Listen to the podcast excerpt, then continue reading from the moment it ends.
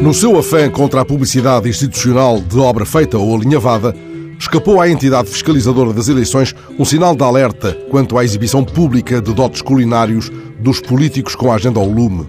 Depois de um desenrascado arroz de atum e da voluptuosa e lenta exalação de uma cataplana de peixe, não estamos livres de novas maçadas.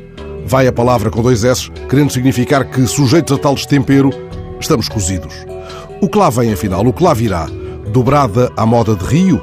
Jaquinzinhos a Jerónimo? Caviar a Catarina?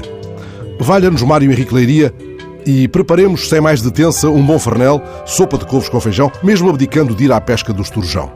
O ator Hugh Jackman, que representou no cinema o papel de Gary Hart, um antigo candidato democrata às eleições presidenciais norte-americanas, afastado da vida política devido a um escândalo sexual, disse aqui há dias ao jornal espanhol ABC que os políticos de hoje são também estrelas de entretenimento.